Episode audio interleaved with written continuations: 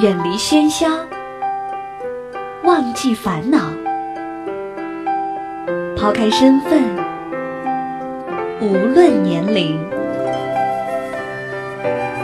聊聊天，听听歌，将心灵放空。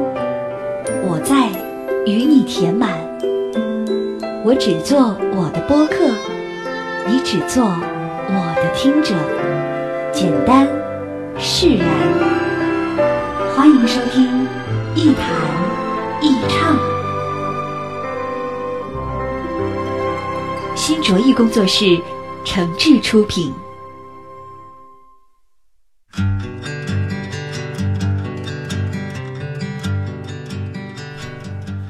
欢迎各位来到一谈一唱，我是梁一。在收听节目的同时，您还可以加入一谈一唱的微信粉丝群，把自己的意见、想法和感受随时随地的和小伙伴们一块儿分享。最近一直忙着手头上几件呃比较重要的事儿，没顾上更新节目。我的听众和粉丝呢也催了我好几次了。正好前几天有空，想静下来写点东西，结果呢一个哥们儿打电话来了，说出来陪我喝几杯吧。有事儿，心里不爽。按照我多年来的习惯来说，朋友要是有什么开心的事儿，而正好我又走不开，那我就会推辞了。可是如果朋友有什么不开心的事儿，那基本上不管多晚啊，我都会一个电话就跑出去。我曾经开玩笑的说：“你可千万别夸我有多仗义啊！我这样呢，是因为我好奇啊，因为不开心的事儿嘛，一般才有些个人的秘密啊、隐私啊什么的。”才离人性更近，我愿意了解这个，长见识嘛。再说了，有什么不开心的事儿，说出来让大家开心开心也好啊。这当然是玩笑话啊，是我的自嘲，大家不用当真。但是有一个问题，不开心的时候，我们想见的那些人，一定都是我们心里认为关系最好的朋友吗？其实不一定。当人在情绪不稳定。内心压抑需要宣泄和排解的时候，其实我们需要的只不过是一个和我们的情感位置一致啊，甚至比我们的情绪位置更低一点的人，比如境况、处境和感受都差不多的朋友啊，比如某些社群团体，比如呃有些有着相似经历的同类人啊，哪怕是陌生的网友什么的，或者呢，干脆是有能力把双方的情绪啊调整到同等位置的人。啊，比如心理医生等等。我们把自己不开心的事儿说出来，其实并不一定指望对方给出什么具体的帮助。很多时候，其实是在潜意识里希望获得一种承认，对失败、无助、孤独、痛苦的承认。这种承认一方面来自于对方的接纳、理解、认可、安慰，另外一方面也来自于对方的相同的经历或是感受。也就是说。负面的、消极的、失败的啊，悲惨的遭遇，不仅仅是我们自己才有的。你看，别人也有啊，甚至比我们还惨。这就等于是承认了我的存在啊。这叫什么？这就叫同位置换啊，也叫同理心。所以，面对一个啊既不开心，那同时又信任你的人，最好的沟通方式不是说教、批评、安慰，因为人在脆弱、痛苦、失败的时候。很难建立起科学理性的行为模式，那这个时候那些安慰人的话，基本上都是浮光掠影、隔靴搔痒。你说一整天，别人也未必能听进去几句。所以这个时候比较理想的处理方式是放低姿态啊，站在和他平等的位置去交换各自的悲惨经历，并且能够给出一点切实有效改变现状的方法。同时呢，别忘了。当面对一个不开心的人的时候，如果可以沟通和交流，那一定要抓住这个好机会，因为这是拉近你们人际关系的最好时机。这时候彼此信任的大门是打开的，心理防线是比较薄弱的，而大脑的刺激度和记忆度又是比较高的，很容易促成双方关系的亲近。什么叫患难见真情啊？不是平时真情太少，而是患难的时候。我们记得最清楚。像你这样的朋友不需要太多，像你这样的温柔，幸好没错过。在茫茫人海遇见是那样难得，于是一起逃亡，一起等候，一起学会承受。像你这样的朋友不需要太多，像你这样的拥抱什么都不用说。也许有一天，当我们都老了，你会对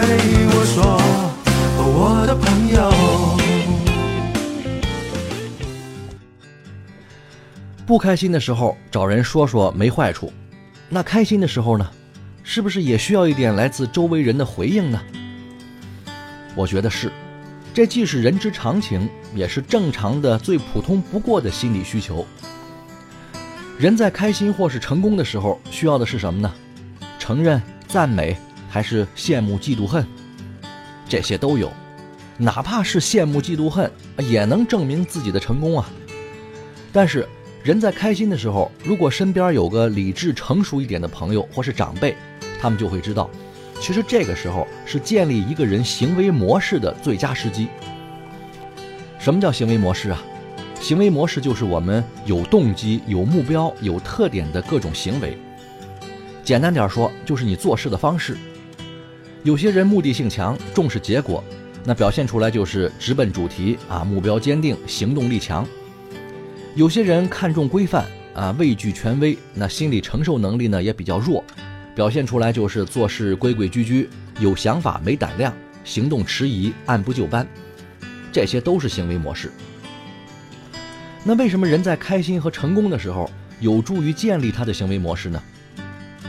说到底，行为模式是受一个人的价值观啊、外界环境条件和人本身所扮演的角色的影响，而且是可以被塑造的。打个比方吧，比如你被评上了这个单位的先进工作者啊，或者是什么模范员工，年会上呢风风光光的上台领奖，这是你开心的时候吧？也足以证明你一年的工作有不错的成绩。这种颁奖或是激励的形式，首先就是对一个人行为的肯定和认可，当然呢，同时也是一种角色塑造。你是优秀员工啊，或是单位的佼佼者，那以后很长一段时间里。别人还有我们自己，都会有意无意的以这样一种优秀的标准来看待你和衡量你，那你的行为模式就有可能发生一些变化，比如更尊重自己的领导啊，更严格的要求自己，更努力的工作啊，或者是给自己制定更高的目标等等。说到底，颁奖、鼓励、表扬等等这些外界的反应和具有仪式感的活动，都会形成一种明示或是暗示。使我们成为一种社会角色，并且形成自我认知和自我激励，进而塑造你的行为模式。而且这个方式呢，不仅对成年人管用，对孩子其实更有帮助。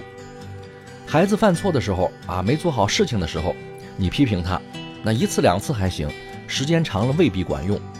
而且孩子在呃紧张、害怕、胆怯的这种状态下，很难调整好自己的行为状态。基本上只能是表面服从，过去就忘。所以这个时候做家长的干脆就别吼了，拿出我们刚才说的那第一条办法，同理心，就说自己小时候也犯过同样的错误。你看我也有这个写不好作业啊，考试没考好的时候，赢得孩子的同情，让他放松，拉近关系，然后你再去正面引导，教给他正确的方式，这样可能效果更好。同样的，那孩子表现好的时候，有了成绩的时候，做事情优秀有进步的时候，一定得认可和表扬。咱们刚才也说了，这时候是什么呀？是塑造行为方式的最好时机啊。那这时候你给孩子一个明示或是暗示，给他一点具有仪式感的东西，比平时给他讲一堆大道理可能还管用。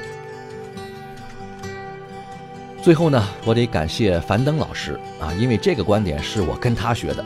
只不过我说的比他啰嗦了一点，但是道理都是相通的啊！每一个人可能有自己的体会。还是那句话，喜欢我的节目，别忘了在您收听节目的平台或是 App 上给我留言，加入我的微信粉丝群。有什么观点也好，话题也好，咱们大家都可以一起交流。好，今天节目就说到这儿，咱们下期再见。或许有点迷茫，心靠近就不必惊慌。用爱让城市更美好。